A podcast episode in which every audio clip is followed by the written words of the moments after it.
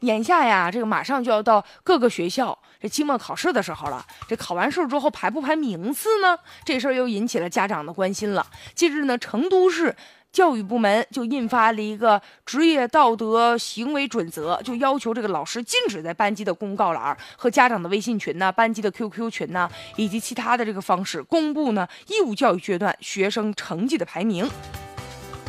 其实啊，这三令五申呢，教育部门呢就一再要求啊，很多学校不要在这个，特别是小学生啊，期末考试之后啊再进行排名了，要求淡化。你比如说，现在上海小学生推行的是呢，这个你比如说 A B C D 这种方式。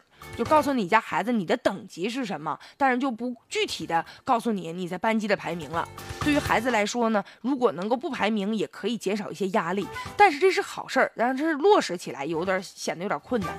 你比如说，有的这个学生啊，有的这个老师啊，啊，就是有的家长啊，就采取这种曲线的方式，想知道自己的排名。你比如说哈，就是老师在这个微信群里面。然后呢，公布全班的成绩。哎，我不在学校里公布，在微信里公布啊。或者是什么呢？这更聪明的方式，就是我直接把各科成绩公布出来，然后你家长自己算呗，自己算自己排去呗。啊，这家长显得就更费事了。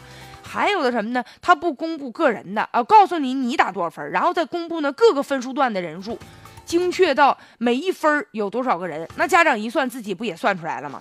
甚至呢，就有的家长也认为了，说那你看你不公布这个排名，是吧？孩子学习怎么能有动力呢？我们怎么能知道学习好不好呢？等以后中考、高考不一样有排名吗？所以提前让他这个感受一下，不也挺好吗？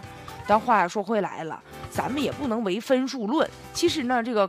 就是咱们一个孩子啊，他这个成长好不好，除了分数之外啊，还有其他起得很其他的方面，所以说也希望这个排名嘛，能够真正的有一天消除。